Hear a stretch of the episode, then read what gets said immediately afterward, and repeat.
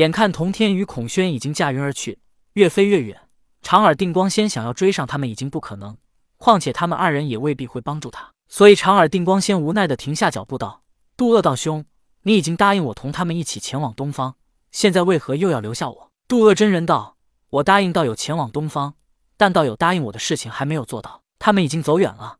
我们先回去，把你的想法跟我说一下，到时我自然会让你前往东方。”本来长耳定光仙就不能抵挡渡恶真人的袖里乾坤，如今他的袖里乾坤又画出了五行和阴阳，长耳定光仙就更不是对手了。无奈，长耳定光仙与渡恶真人又一起回到了武装观里。回到大厅，二人坐下之后，长耳定光仙着急去东方，直接说道：“曾经我碰到了三只兔子，而这三只兔子正是文王屠子的那三只，这三只兔子就代表着伯邑考。我把这三只兔子带去了天庭，送给了伯邑考。伯邑考感激我。”答应帮我一次。渡恶真人望着长耳定光仙，没有吭声，示意他继续说下去。长耳定光仙接着道：“伯邑考是人间武王之兄，正是伯邑考去朝歌救父，才有了武王得到江山。灵宝大法师并未得罪其他神仙，他也没对玉帝不敬，所以我们神仙对灵宝大法师无奈。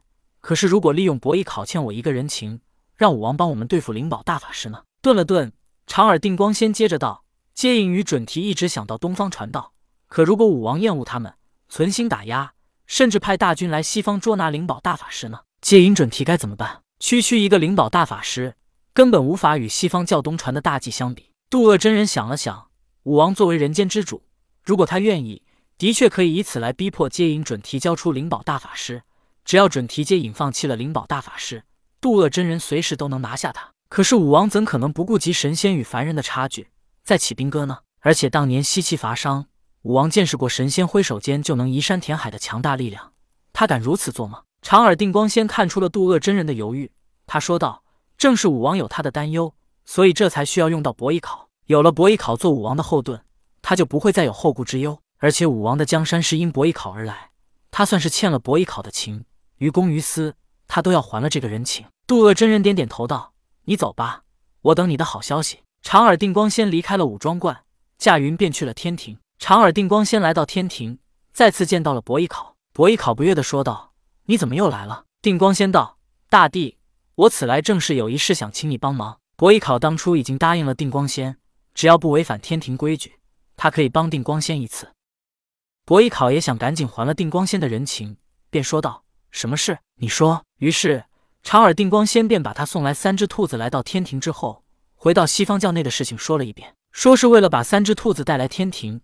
却让灵宝大法师污蔑他脱离了西方教，反而投靠了天庭，现在被逼得走投无路，想要伯邑考帮忙对付灵宝大法师。伯邑考听后说道：“我无法帮忙，此时我已经是天庭紫薇大帝，如果出手对付灵宝大法师，这算怎么回事？是天庭和西方教开战了吗？”长耳定光仙道：“不需大帝出手，只要您帮忙给武王托梦，让他在祭祀玉帝时，把灵宝大法师无耻背叛东方阐教的事情讲给玉帝。”祈求玉帝抓回这个东方叛徒，交给元始天尊去处置。而接引与准提不敢违逆玉帝，一定会把灵宝大法师逐出西方教。到那个时候，我自会出手对付他。伯邑考道：“你知道玉帝一定会答应吗？”定光仙道：“玉帝一定会答应的。武王祭祀他，给他带来人间香火。更重要的是，玉帝可以借此机会宣扬他在三界拥有至尊的权势。君要臣死，臣不得不死。这么做也是玉帝一个机会。”还能增强他的气运，他只会高兴而不会拒绝。伯邑考道：“好吧，你走吧，这件事我答应了。”这一边，童天与孔宣离开武装观之后，他们便分别了。孔宣的一些行动都要在暗中进行，所以他便主动与童天分开了。而童天与孔宣分开之后，便落下云端，来到人间。这里是一个小村庄，此时时间已经到了夜晚。童天隐身在村庄外的小树林里，他就这么斜躺在树干上，悠闲地看着天上的星星。忽然，童天听到离他不远处传来两个人的说话声。童天细听之下，发现这两人的说话声还是他认识的人，居然是朱刚烈与红发的沙流金。朱刚烈与沙流金自从离开了花果山之后，他们便一路在人间游荡。只不过他们的外貌有些骇人，白天不敢随意现身，只能晚上悄悄的出现。此时，只听沙流金说道：“朱兄，咱们从花果山出来这么久了，好久没开过荤了。我看前面有个小村庄。”咱们去捉两个人开开荤怎么样？朱刚烈有些犹豫的说道：“咱们虽然这么久没开荤，但是你想想，我们在花果山可从来没吃过人，还有江江小姐那么善良，她要救死扶伤，我们这么去吃人，万一被老爷发现了，会不会惩罚我们呢？”沙流金说道：“我们离开花果山已经不属于那里了，老爷知道，恐怕也没理由怪罪我们吧。再说，你不觉得人很好吃吗？再说你也不是没吃过人，吃一次也是吃，吃两次还是吃，反正到时候总会被老爷知道。再说我们是妖，吃人这不是天经地义的事吗？”